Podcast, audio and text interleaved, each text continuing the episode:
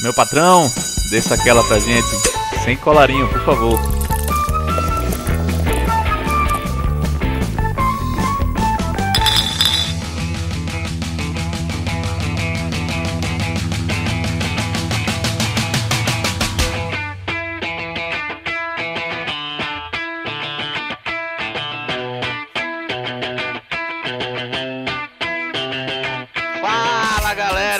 Começando hoje mais um episódio do Sem Colarinho aqui no seu agregador de podcast favorito, no Spotify, no Deezer e também no iTunes. Então já aproveita, segue a gente aí nas redes sociais, no Instagram, arroba Sem Colarinho, e no Twitter, arroba sem colarinho underline. E hoje eu trago aqui mais uma grande personalidade aí do mercado financeiro brasileiro, do Fintuit. Um cara que tem uma trajetória aí bem diferente até da maioria. É um cara que é nordestino, assim como eu, que vem da contabilidade e vem da academia. Então, um cara que aprendeu investimento na prática, pelo, pelo que sei, e que passa muito conhecimento legal e tenho certeza que vai render um papo massa aqui, vai passar muito conhecimento e muita coisa boa, muita energia boa para todo mundo. Então, apresento a vocês Felipe Pontes. Fala pessoal, obrigado aí pelo convite, Vinícius. E espero que a conversa seja útil para todo mundo que vai ouvir. E ac acabei de saber aqui que o jantar que eu tava pedindo, o restaurante acabou de fechar, não ferrei. Vou ter que vir em outro canto. What the fuck? Acontece nas melhores famílias. pô, sacanagem, fechado 7, 7 horas da noite, pô. O pior é isso, né? Quando você vai pedir, você abre o cardápio, passa 15 minutos escolhendo, aí quando você vai pedir, nesse meio tempo o restaurante fechou. É porque eu tava fazendo market time de pedido aqui no, no rap, vou pedir de tal hora. Quando começar a gravação, aí eu vou pedir, porque é o tempo de acabar, aí vai chegar aqui, me ferrei. Seguinte, a gente tem duas tradições aqui para começar o programa. A primeira é a seguinte: eu quero saber quem é Felipe. Só que você não vai poder falar de contabilidade, de universidade, de mercado financeiro. Quero saber quem é você, assim, no, é um modo até meio filosófico. Bom, essa é difícil. Olha o que chegou aqui. Bom, nunca pensei em quem é Felipe fora disso. É até uma dificuldade que eu, que eu tenho. Tô fazendo terapia e o, o motivo da terapia é para eu trabalhar menos. Ela disse que minha vida é basicamente o trabalho e a vida não deveria ser assim. O que me deixa feliz é fazer alguma coisa que, que foi muito bom no trabalho. Então é bem difícil definir quem é Felipe sem falar do trabalho. Isso já é uma definição, querendo ou não. É. Mas assim, uma, uma, coisa que eu tenho falado muito nas redes sociais, eu costumo usar um termo que não é SG, só entre amigos, então não fiquem com raiva, vou usar aqui também. Mas é um, um, problema mental que eu tenho, apesar de não ser um. Não ter o termo correto, né? Mas normal, normal. É. O termo exatamente correto. Eu, eu sou hiperativo, eu fico mexendo, minha perna tá mexendo aqui o tempo todo. Tem uma coisa chamada TDAH que ficou famosa depois de Fiuk no BBB. Eu tenho isso e uh, isso é uma coisa ruim, mas é uma coisa boa também, se você controlar direitinho. Tem poderes mutantes, se você souber controlar. Gosto muito de praticar esportes, mas não de assistir. Eu gosto de jogar bola, mas eu não gosto de assistir jogo de futebol. Eu gosto de jiu-jitsu, mas eu não gosto de assistir lutas de jiu-jitsu. campeonato. A, a, única coisa que eu gosto de assistir mesmo é luta de MMA. Talvez porque eu não lute MMA. Então eu, eu como eu não luto, aí eu assisto. Boa. Então é isso. Eu sou uma pessoa normal, como qualquer outra, é, que gosta de estudar, gosta de ajudar as pessoas por meio da educação financeira e que quer revolucionar ainda mais o mercado brasileiro. Né? Eu acredito que a educação, que não, não que a educação financeira, ela é um meio para isso, mas eu acredito que um país só pode ser desenvolvido se tiver um mercado de capitais desenvolvido. Para ter um mercado de capitais desenvolvido, a gente precisa de educação financeira. Então, é a raiz de tudo, né? É. E com certeza você está ajudando pra caramba, mas tem muito espaço ainda também. Então, assim, já é o quarto cara que eu trago aqui do mercado financeiro, porque eu também acredito muito nisso. Porque, apesar de não ser do ramo, eu acredito muito que a educação financeira e o entendimento da importância, como você falou, do mercado de capitais, de tudo isso, do impacto que isso tudo tem para o futuro de um país e das pessoas também, de cada pessoa individualmente, que somado ao futuro do país, né, querendo ou não. Por isso que eu faço questão de trazer, porque acho que é um assunto legal e que tem muito para se falar no Brasil ainda. É, e, e eu como hambúrguer sem salada, sabe? Não, que loucura, que coisa absurda. Tô, tô pedindo aqui meu hambúrguer. sem picles. Não, sem tomate e o picles eu gosto. Ah! Ah, tá, porque você falou que eu pedi McDonald's, eu pensei que era... Não, que era é, do- o restaurante tá aberto ainda. Acabei de ver Boa. aqui. Felipe, e a segunda pergunta é a seguinte. Eu quero que você se imagine na seguinte situação. Você chegou em casa numa sexta-feira, corrida, aquele dia que além de ter sido um dia produtivo no trabalho, beleza, por mais que você ame seu trabalho, deve ter algum dia que você acaba mais cansado, acaba mais exausto mentalmente, fisicamente, e você quer chegar em casa e dar aquela relaxada, dar aquela esparecida. Então você chega, tira o seu sapato, troca de roupa ali, senta no seu sofá, vai abrir sua cervejinha, coloca a tacinha do seu vinho, colocar pra cima, e aí nesse momento, pelo menos eu, pede uma musiquinha assim. Você quer, vai colocar uma musiquinha ali na JBL, no negócio. E eu quero saber que música é essa. Num momento como esse, assim, de descontração, de relaxamento, depois de um dia farto de trabalho. Qual é a música que você ouve que vai ser a música que vai iniciar oficialmente esse programa? É muito variável. Eu gosto de rock.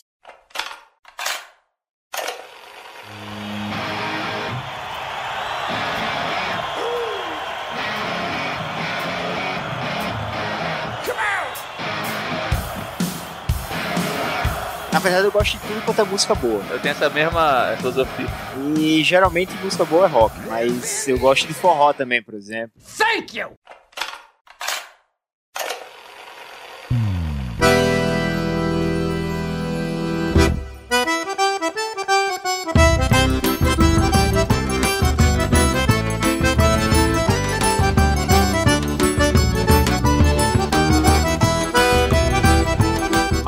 Geral, música pra relaxar seria um rock mais suave. Uma música aí específica.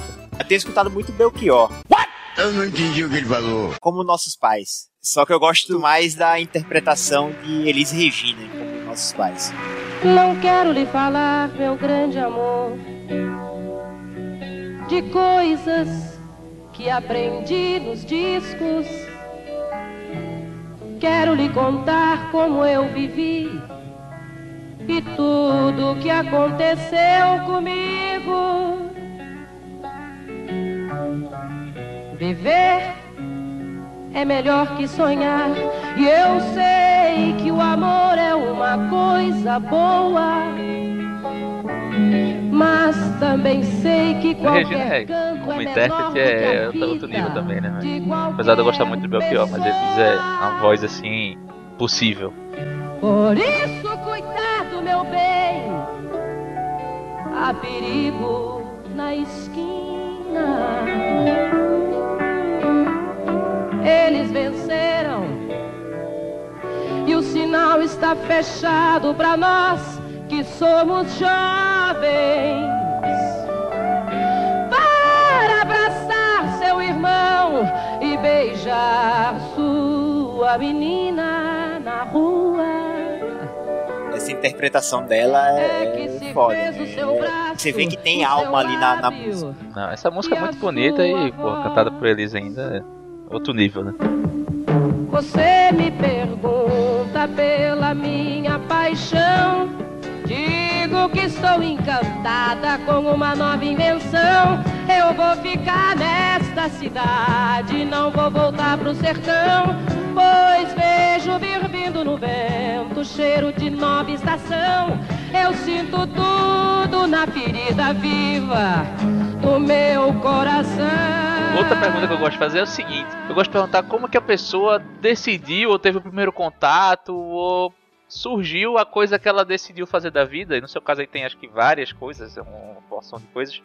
Mas como foi que surgiu esse negócio de contabilidade? Como é que tu decidiu que ia que ia estudar contabilidade, cara? Porque assim, não é um. Minha opinião, assim, não é um negócio que.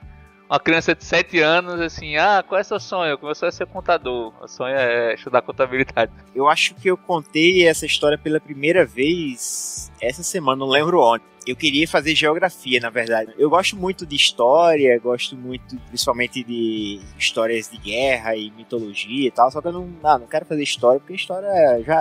A minha percepção era: a história já passou, não vai ter novidade. É que se aproxima mais disso é geografia. E eu já tinha minha especialização, inclusive. Eu queria, Uma geografia humana, assim, então. né? é, eu queria, na verdade, trabalhar com geografia urbana. Por ser um geógrafo aí de Pernambuco, Eu gostava muito dele. E agora faz muito tempo, faz só de formação da graduação já tem mais de 10 anos. Então, mas eu queria ser geógrafo e eu nunca fui um bom aluno no colégio, na verdade. E só depois de muito tempo, só depois de adulto, aí por volta dos 20 e poucos anos, 27, 26 anos, é que eu fui entender por que, é que eu era um aluno tão ruim no colégio. Era por causa dessa hiperatividade, do TDAH transtorno déficit de atenção com hiperatividade. Eu tenho déficit de atenção e tenho hiperatividade. E os dois são bem aparentes. Déficit de atenção não, talvez seja mais. Eu começo a falar aqui e eu esqueço o que eu tava falando, se eu falar demais. Por exemplo. E aí, sempre quando eu faço live, eu fico live, ou gravação de podcast, alguma coisa assim, eu tenho um papel do meu lado que eu fico anotando as coisas para não me perder. Normal. tá, lembrei eu tinha esse, essa questão, né, eu só fui entender que disso depois de muito tempo e, e, antes de entender que eu tinha esse problema, eu aprendi a lidar com ele no colégio. Só que isso foi no final do colégio, foi no terceiro ano do ensino médio, mais especificamente. Eu tava quase sendo reprovado no segundo ano do ensino médio, fiquei em um monte de prova final, e aí eu pensei, putz, eu não vou ficar assim para sempre, ficar toda vez nessa, nesse perrengue aí de ir pra final, não ter Todo férias. mundo de férias e o cara lá... É, e eu lá me ferrando. E eu também não queria ficar dependendo dos meus pais, né? Pra sempre. Então eu tinha que estudar, eu tinha que ter algum. Eu trabalhei desde cedo, desde os 12 anos de idade que eu trabalho. Trabalhava com o quê? Entregando panfleto no meio do ano no final, cantina do colégio, vários bicos desse aí. Ah, que massa, velho. Isso é legal, isso é legal. Aí no segundo ano, putz, eu tenho que dar um jeito de estudar e pra não ficar nesse perrengue pra sempre. Aí no terceiro ano eu vim bem convicto de que eu ia ser um bom aluno e ia me dar bem. Aí eu tinha que lidar com esse problema. Como é que eu vou fazer isso se eu não consigo nem sentar na cadeira da sala e ficar prestando atenção no que o professor tá falando? Tem como, né? Eu acho que eu tenho algum nível de déficit de atenção. Hiperatividade eu não sei. Pelo que eu já li, assim, não, nada diagnosticado, tá, pessoal? Eu acho que eu tenho algum nível bem leve. Mas, assim, pelo que eu já li, tem algumas coisas que eu já li de sintomas, etc que eu me identifico um pouco. Mas eu já ao contrário, eu era um bom aluno no colégio. Então, assim, talvez seja um nível menor, assim. Às vezes não é TDAH, não é déficit de atenção, às vezes são outras coisas. É, pois é, assim, eu tenho alguma coisa aí que, que, que eu sou muito disperso, entendeu? Depressão gera isso, cansaço, falta de exercício físico. Então tem vários fatores. A galera vê os sintomas do TDAH e acha que tem, mas às vezes não é, às vezes é qualquer outra besteira, tipo não fazer exercício físico. Eu era aquela criança que assim, minha mãe sempre fala, meu filho, você é maravilhoso e tal, mas você é muito. A palavra que ela usa é bem regional, tipo, abestalhada, assim. Porque eu sempre fui muito aéreo, entendeu? Aquele negócio de Sim. falarem comigo, às vezes eu olho pra pessoa, ela fala comigo, eu tô olhando pra ela, ela pensa que eu tô ouvindo ela, mas eu não tô, eu tô pensando em uma outra parada, e ela vai falar, eu vou demorar uns 5 segundos e vou. O que, é que tu falou mesmo? Essa é a minha vida. Quem me conhece pela primeira vez me odeia, muitas vezes, porque acha que eu tô. que é tipo desinteresse e tal, mas não é, às vezes não é. Quem lida comigo vai aprendendo, minha mãe, minha noiva. Ela só fala comigo se eu responder. Então eu falo, Vinícius. Vinícius, é quando eu respondo, ela fala tal coisa. Porque senão ela falou, eu vou falar aqui de graça, que você não vai estar ouvindo. Comigo ainda tem um agravante, porque além do déficit de atenção, tem a hiperatividade. Então, além de eu não estar escutando a pessoa, tô ouvindo, mas não tô absorvendo o que a pessoa tá falando, eu ainda tenho a perna mexendo. Então a pessoa fica pensando que eu não quero falar com ela. Tipo, não tá nem prestando atenção, ainda tá com essa perna mexendo aí, não, não quer falar comigo. Aí eu tive que dar um jeito de ser um bom aluno. Como foi que eu fiz? Eu passei a estudar o assunto da aula antes de ter a aula. Eu acho que eu li isso, tu fez um post sobre isso, não foi? É, que é o jeito que eu tenho. Eu já chego lá sabendo do assunto na aula e aí eu vou interagir com o professor pra tirar dúvida, pra discutir. Então é assim que eu consigo. Vai tornar a coisa mais dinâmica, né? Aí passei a sentar mais na frente também, porque eu sentava lá atrás. Não passei a sentar na primeira fila, mas mais ou menos ali, um pouco depois do meio da sala. Porque eu também não tinha os meus amigos perto pra ficar tumultuando comigo, né? Turma do fundão. É, às vezes até eles até continuavam e eu continuava também, mesmo lá da frente, jogava uma peteca. Eu pegava e o professor, o professor vacilava, eu virava e jogava nos caras de novo. Mas aí foi isso, eu dei esse jeito e, usei isso o resto da minha vida, até hoje. Eu faço curso ainda, eu tô fazendo um curso hoje para conselheiro de administração, no IBGC.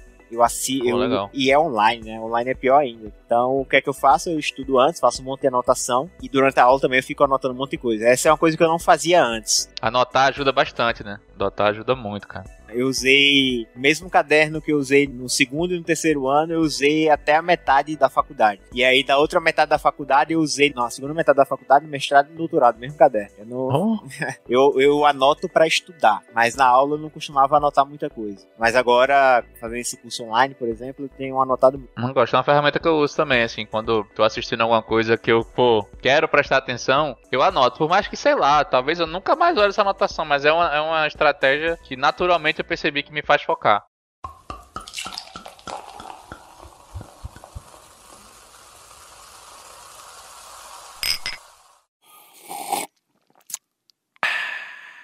Mas aí, como é que tu decidiu contabilidade, assim? Beleza, resolveu o problema do bom aluno e tal, resolveu, conseguiu uma estratégia de não se dar mais mal nas provas e tal, mas onde veio isso de, ah, vou fazer contabilidade, meu vestibular vai ser pra contabilidade? Qual o problema dessa minha estratégia? Não dá pra tirar o atraso de uma vida inteira em um ano. Então, o que é que eu fiz? Eu saí me matriculando em vários cursos de matérias isoladas pro vestibular. E aí teve uma matéria que eu não consegui encaixar os horários. Foi biologia. Ah, Hoje parece que não é mais assim, mas na época que eu fiz vestibular, eh, não era nem Enem e tal. Eh, Se você zerasse uma matéria, você tava fora. E foi justamente isso que aconteceu comigo. É, chamava de ponto de corte. Na semana antes do vestibular, eu fui para um au- aulão de biologia. É, pô, não consegui fazer a matéria, a matéria isolada, vou, vou para esse aulão aí ver se salvo alguma coisa. Aí eu cheguei no dia do vestibular achando que sabia tudo de biologia, porque eu assisti aquele aulão. Se eu tivesse chutado uma letra só, tivesse marcado C, A, B, qual- qualquer letra, se eu marcasse uma letra só, chutasse, eu teria acertado pelo menos uma questão, porque nessa prova específica de biologia caiu na resposta correta todas as letras. Então, A apareceu, Ah, A apareceu pelo menos uma vez, B apareceu pelo Se tivesse menos uma. chutado tudo C, tinha acertado pelo menos uma, né? Se tivesse chutado tudo A, B, C, D ou E, tinha acertado pelo menos uma. E fui muito bem em geografia e história, acho que eu fechei as duas, acertei todas. Matemática também, eu fui muito bem. E aí nas outras eu fui ah, ok, suficiente. E biologia eu zerei. Então fiquei fora. Se eu não tivesse zerado biologia, eu tinha passado com uma nota muito boa. Mas aí, ainda bem, porque senão eu teria feito geografia, eu não estaria aqui hoje. e aí, como é que eu fui parar em contabilidade finalmente? Zerei essa prova, né? Fiquei muito irado. Chorei um dia quase todo. Meus tios tinham uma faculdade particular lá em João Pessoa, de contabilidade. Ah, Agora todas as peças se encaixaram. o mundo escolheu por você.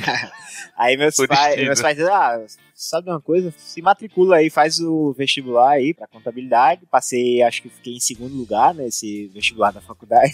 E, e fui, ah, é de graça, não vou pagar nada, então vamos nessa. Vamos ver o que é que dá. E aí gostei. Gostei, fui ficando e tô aqui hoje. Pior que vai acontecer é não gostar, né? E, É. e fazer É, de novo vestibular. Exato. Pior que ia acontecer era não gostar e eu voltava pra fazer vestibular de novo. Ah, pô, caraca, que loucura. Foi então assim, aleatório total, né? Totalmente. Se tu se tivesse uma faculdade, tivesse uma faculdade de veterinária, tu podia estar Podia ser. Com uma clínica veterinária aí. Caraca, que loucura, cara. E aí, beleza, aí tu entrou e se apaixonou pelo, pelo negócio no meio do caminho e decidiu virar acadêmico de contabilidade. Isso. A minha família é toda da área da educação, desde o meu avô. Meu avô era professor de matemática e foi fundador de várias escolas lá na Paraíba. Foi fundador do Liceu Paraibano, que na época Liceu era, o- era a melhor escola pública em todos os estados tinha. E a escola pública ela tinha um status que a universidade pública tem hoje e está perdendo também, né? Então a tendência eu vejo aí que é acontecer com as universidades públicas o mesmo que aconteceu com as escolas públicas. O status diretor de uma do liceu, por exemplo, era o status de um reitor da, da universidade. E aí foi perdendo valor as escolas públicas, as escolas particulares foram crescendo. E é o mesmo movimento que a gente está vendo hoje nas universidades. As públicas estão cada vez mais ah, se depreciando e as particulares estão crescendo. Tá, tá abocanhando a fatia de mercado que vai ficando aí. Isso. Aí meu avô, ele depois dessa experiência nas escolas públicas, ele fundou uma escola particular chamava Instituto Rio Branco. Minha mãe foi professora lá também, minha mãe estudou lá, eu estudei lá a vida toda. Aí depois meus tios montaram a faculdade, que eu também estudei lá, então a vida toda eu tava nesse meio. Aí não Mas tinha tu, muito tu, como eu tu fugir. decidiu pela carreira acadêmica por querer ser professor mesmo, por dar aula. É, não tinha muito como tal, fugir disso. Por, pra pesquisar. É, é, não, eu queria ser professor, não tinha muito como fugir disso. E aí na faculdade, na época que eu, que eu tava na faculdade, um professor meu de análise de custos, ele estava fazendo mestrado, aí na UFPE. E aí ele sempre falava das pesquisas, como era legal tal, e aí eh, a gente foi fazendo amizade, e aí foi quando ele disse, eu quero ser professor universitário,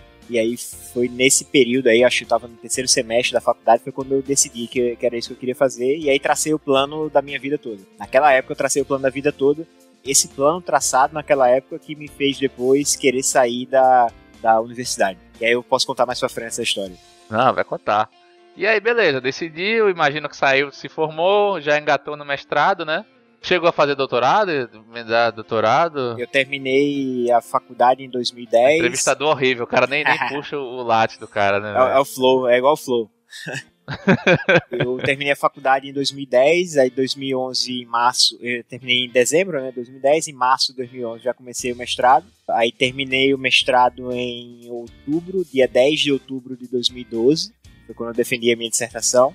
E eu decoro essa data porque um dos meus melhores amigos, que é co-gestor do clube que eu faço a gestão dos investimentos da minha família e alguns amigos mais próximos, ele defendeu o doutorado, ele defendeu a tese dele, doutorado, no dia 8 de outubro. Eu defendi a minha dissertação no dia 10 de outubro. No mesmo ano, nós tínhamos o mesmo orientador, foi, a gente se conheceu por causa disso. Uh, e por que 8 de outubro? Alguém, alguém aí tá escutando sabe por que 8 de outubro? O que é que tem nessa data aí? Pensa aí. 8 de outubro foi o dia que Che Guevara morreu. E aí Caraca. A gente tem o aqui no Brasil o MR8, por exemplo, Movimento Revolucionário 8 de Outubro. Nem sei se existe mais. Oh, eu sempre fui libertário. É, eu sei das restrições, que eu sei que é um modelo teórico, não dá para existir anarquia, anarquia total. É, eu, eu sou meio nessa parada aí. Eu também tenho uma tendência filosófica mais libertária, mas eu sou meio pragmático também. Eu sei que, é, não... eu sei que não dá para na prática a gente ter anarquia total. Sim, Mas sim. eu sempre fui assim, eu lia muito sobre isso na minha adolescência, lia muito sobre todos esses movimentos aqui da América Latina, eu, achava legal, os caras estão lutando contra o sistema e tal. É, é encantador à primeira vista é. mesmo, né? E aí eu decorei essa data de 8 de outubro por causa disso e, e a minha defesa foi dois dias depois. Aí eu, eu segui direto. Eu terminei a graduação, fiz o mestrado. Terminei o mestrado, eu já tinha passado no concurso de professor da UFPB, acho que deve ter sido por volta de abril do, do mesmo ano, só que eu só tomei posse em dezembro. E aí, em março de 2013. Pô, passou um tempo legal então, né? Passou, né? saiu o quê? 2019 ou foi 2020 já? É, eu entrei em dezembro de 2012 e vim para aqui pro TC em setembro de 2019. Quase 19, sete anos. Né? É, seis, seis anos e pouco. É, quando eu comecei a te seguir, tu ainda acho que tu ainda Acho não, tenho certeza, ainda era, ainda era professor lá. Aí, é... em março de 2013 eu comecei o doutorado e terminei o doutorado em maio de 2016. Já, mas já como professor lá. Então, pô, foi um tempo legal, né? É, eu não me afastei para fazer o doutorado, eu fiz, fiz o doutorado ao, ao mesmo tempo, dando aula. Pô, deve ter sido puxado. o mestrado foi pior. O doutorado foi mais tranquilo, o mestrado foi pau. É. E aí, eu imagino que os investimentos, essa, essa parada de, de, mergulhar no mundo dos investimentos, ela vem aí nesse meio do caminho, né? Como que foi isso aí? Já, já começou na faculdade? Foi só depois, quando se formou, começou a ganhar uma graninha, começou a sobrar um dinheiro aí? Foi, ah, o que, é que eu faço com isso aqui? Foi mais ou menos na mesma época que eu decidi que eu queria ser professor que eu comecei a investir. Que foi mais ou menos ali, eu, eu não sei a data correta, mas eu acho que foi no terceiro semestre da faculdade que eu decidi que eu queria ser professor e que eu comecei a investir. Pô, começou cedo então. É, tinha 20 anos quando eu comecei. Quando eu comecei com dinheiro de verdade. Você lembra como que surgiu, assim, interesse? Alguma referência? Leu algum livro? Assistiu alguma coisa? Como é que foi? Acho que na época que nem tinha muito conteúdo, assim, internet nem tinha muita coisa, né? Você tinha, que, você tinha que procurar, eu acho, né? Assim, não era um negócio que pipocava na sua cara feito hoje em dia, né? Era não. É, até tinha conteúdo, mas era bem restrito e uh, um outro ponto aí que talvez seja legal a gente conversar é que eu não, não sou muito de ler livro. Nunca fui. Então eu não conheci investimentos por causa de livro. Eu nunca li a, a, a biografia de Warren Buffett, por exemplo, a Boa de Neve. É. Nunca, nunca nem li. Um investidor, investidor inteligente. Ah, esse eu li. É, mas eu li, eu li depois do doutorado só. Então eu devo ter lido em 2016 ou 2017. É o livro que todo mundo, todo mundo, a maioria da galera diz que leu, mas não leu. não, eu li todo.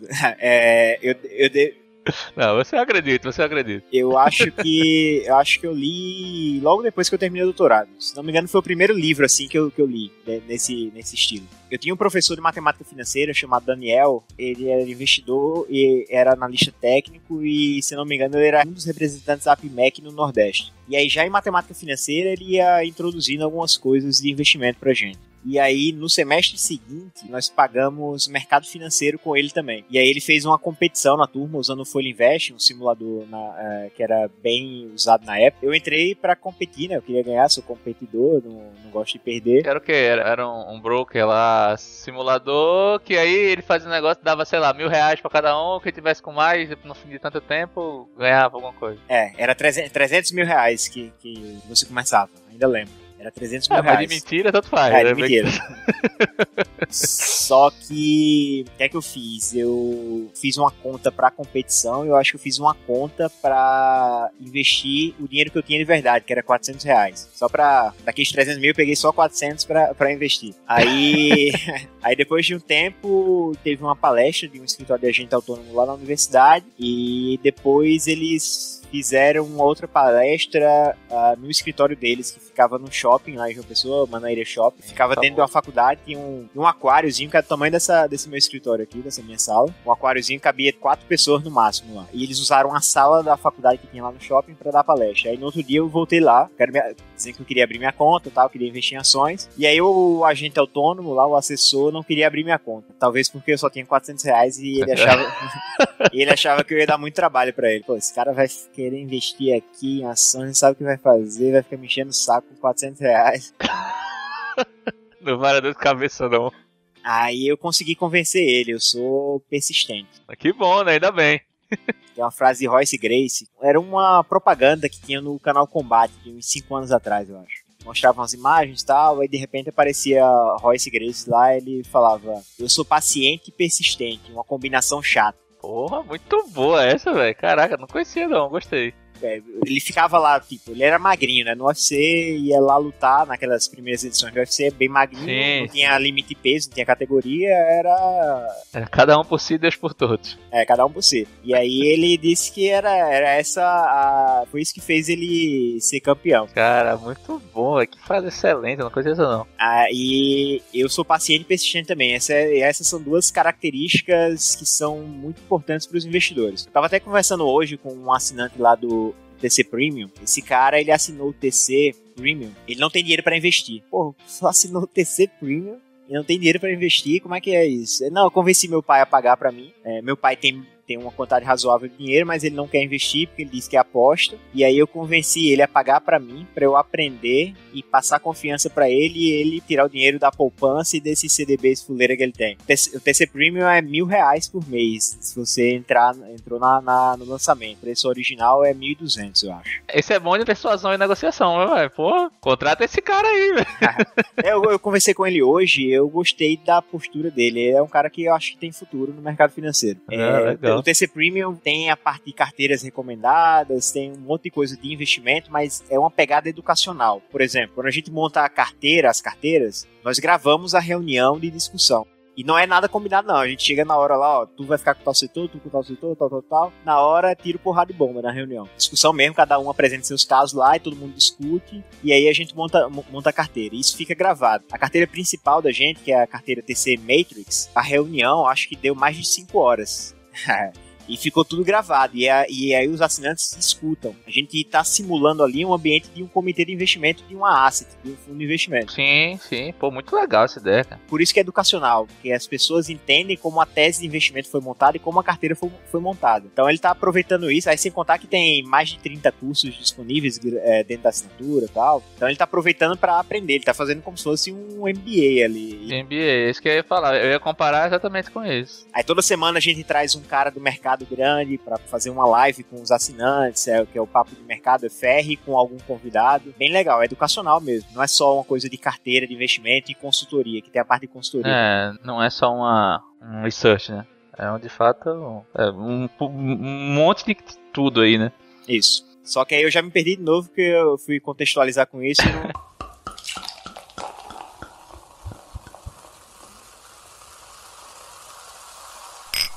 duas coisas que mudaram a minha vida. Não ter passado no vestibular de geografia e esse professor e eu e adicionalmente eu ter sido persistente com o, o agente autônomo que não queria abrir minha conta. Hoje é só você baixar o aplicativo tal e, e abrir a conta. Antigamente não, você tinha que ir lá preencher um monte de papel. Então, uh, paciência e persistência é a chave de, de boa parte das coisas. Ah, e tem outra coisa. O, eu tinha que abrir uma conta no banco, né, para investir. Eu não tinha nem conta em banco. Meu dinheiro ficava guardado numa caixinha que eu guardava na minha gaveta de cueca. Aí, como foi que eu escolhi o banco que eu investi, que eu ia abrir a conta?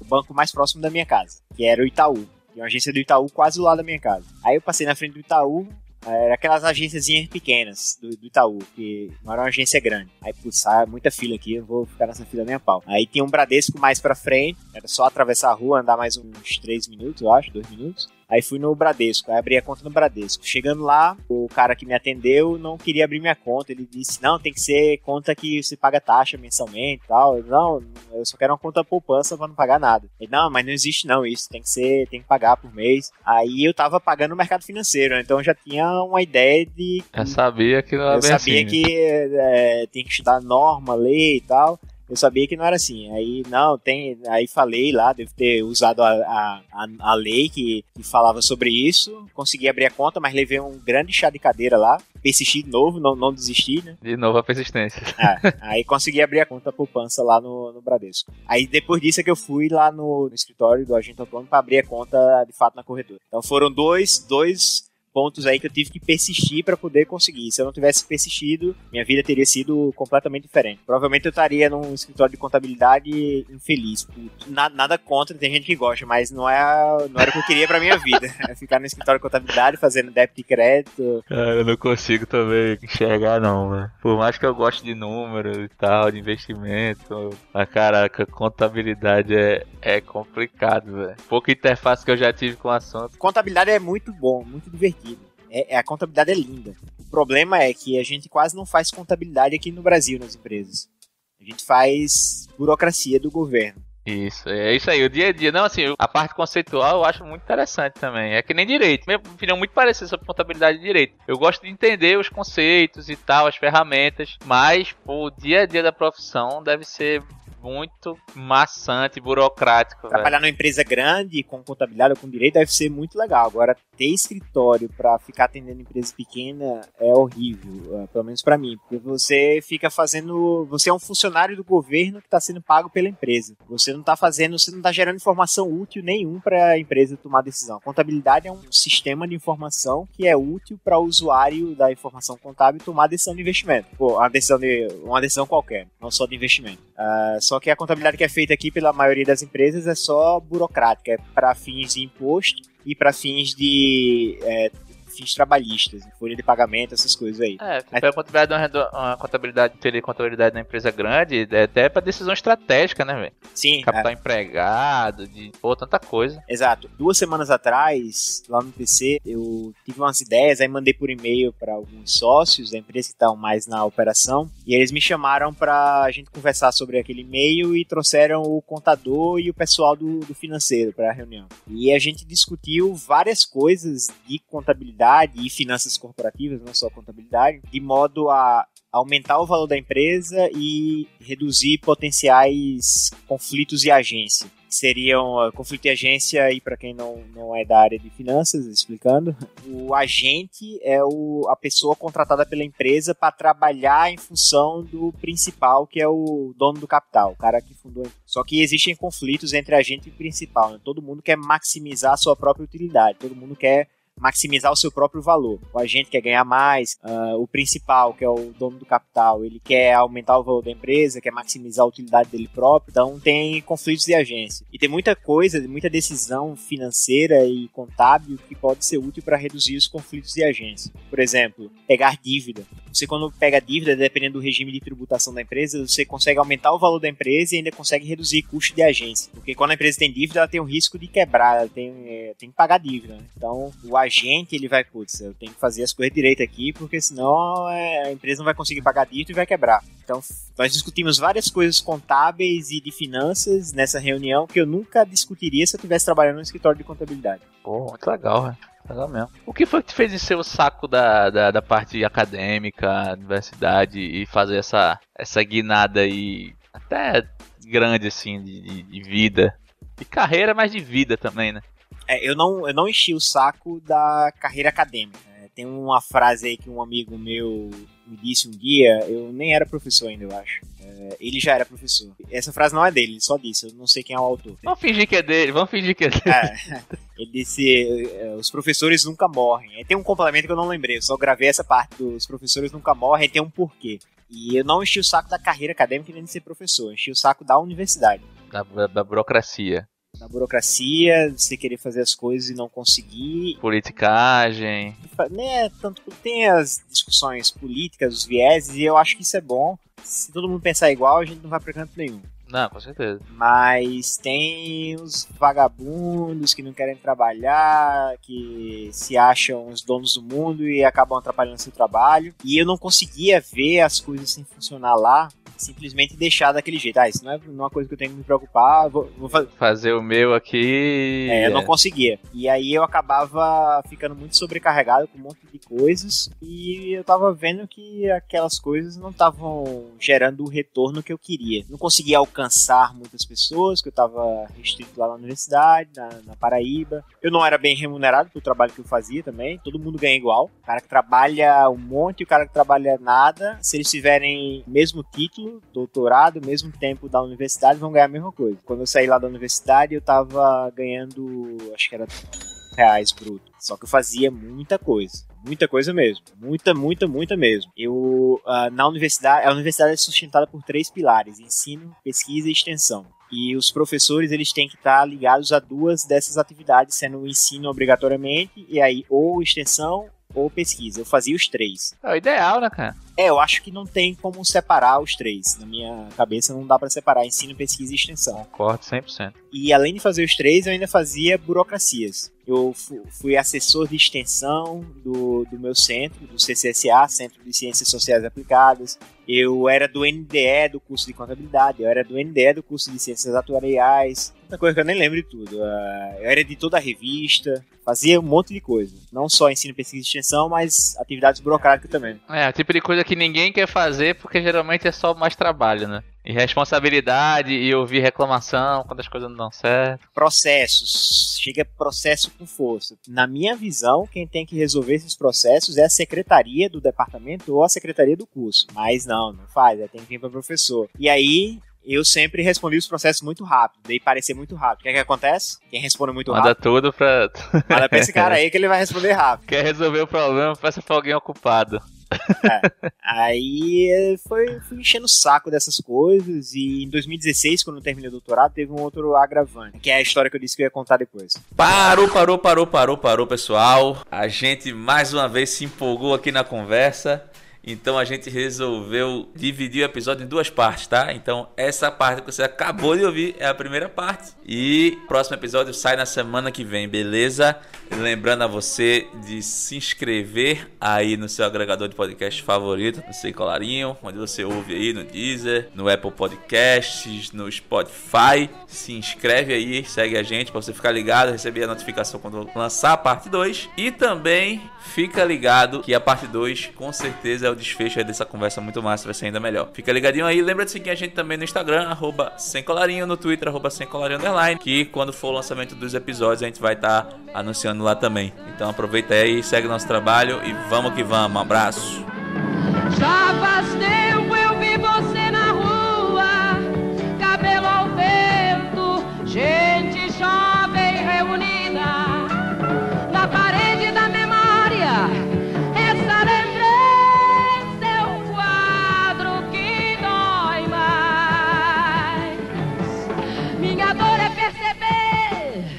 apesar de termos feito tudo o que fizemos ainda somos os mesmos e vivemos. Ainda somos os mesmos e vivemos como os nossos pais. Nossos ídolos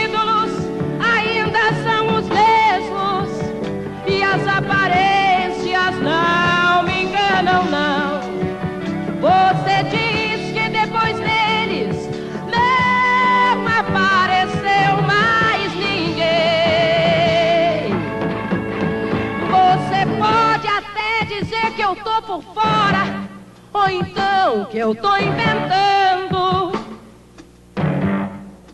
Mas é você que ama o passado e que não vê. É você que ama o passado e que não vê